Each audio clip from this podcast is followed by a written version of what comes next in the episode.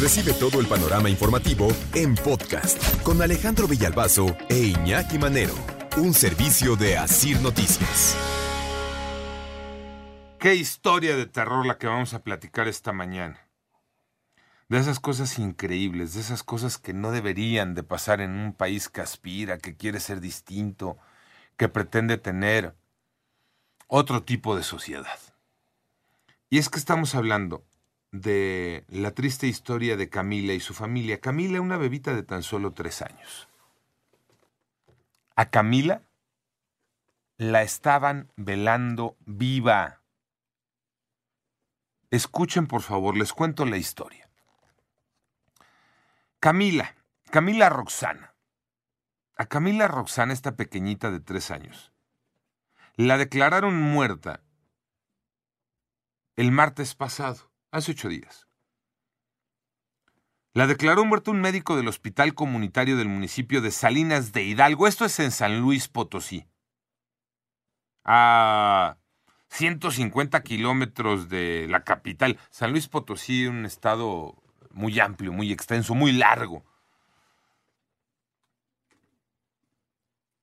La noticia de que Camila había muerto fue apenas dos horas eh, después de que la pequeñita eh, entrara al hospital, de que la internaran.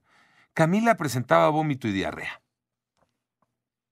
Su mamá la llevó al hospital, vómito y diarrea, la internaron dos horas, señora, su hija está muerta. Mary Jane Mendoza, la mamá de Camila, dio testimonios, platicó, ¿no? Con este, sobre todo con Noticieros Canal 7 de San Luis Potosí.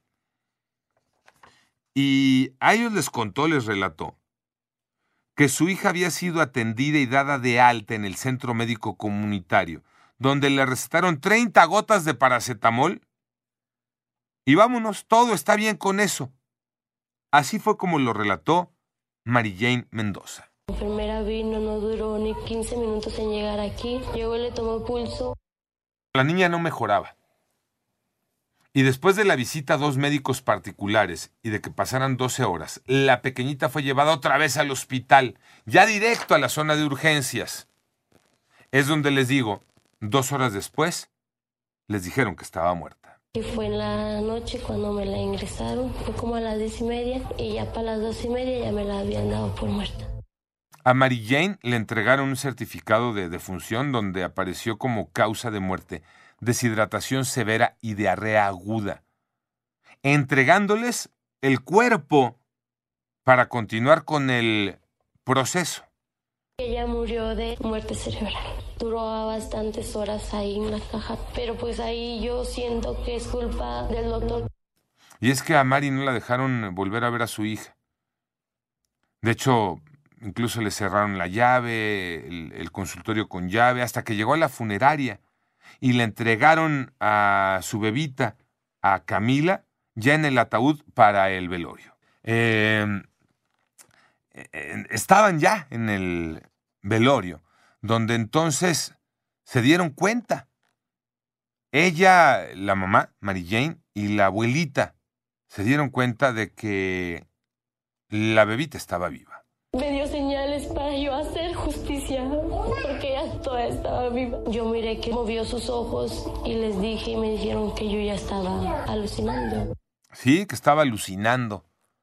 Y más de uno se lo dijo ahí. Hasta que la abuelita de Camila, la abuelita paterna, también vio que los ojos de la bebé se movían. Y entonces llamaron una ambulancia. Y tenía frecuencia cardíaca la regresaron al centro de salud.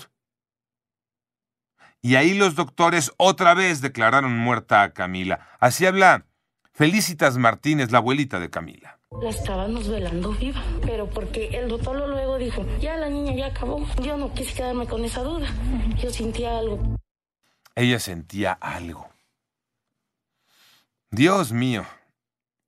Ahora el grito es justicia para Camila, sin duda alguna. Ese es el grito.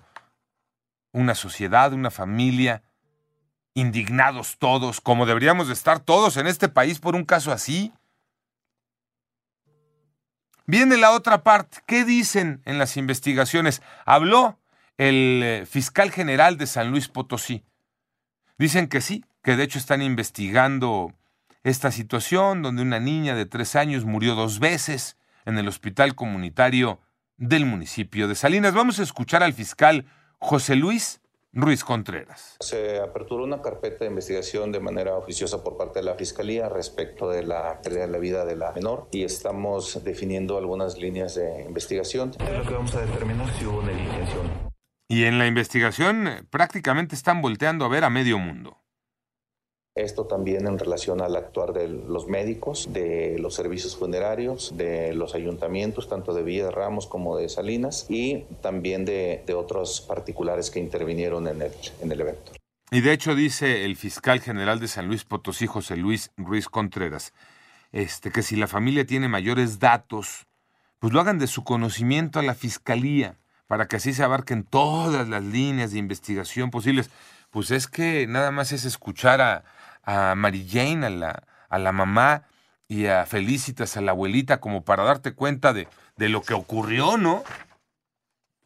Un total acto de negligencia. Increíble. man.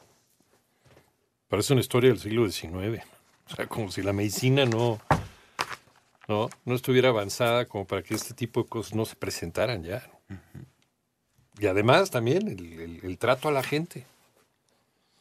O sea, es, de- es una pesadilla esto. Es demencial, Mauro. Claro. Sí, sí, sí. O sea, de locos. Imagínate todo lo que pasó la mamá. La lluvia de sentimientos. Sí. Llevas a tu hijo al hospital, dos horas después te dicen está muerto, te dan incluso un certificado de defunción para que continúes con los trámites, te lo llevas al velatorio y en el velatorio ves que hay un cristalito empañado del ataúd, ¿no? Ujú. porque sigue respirando.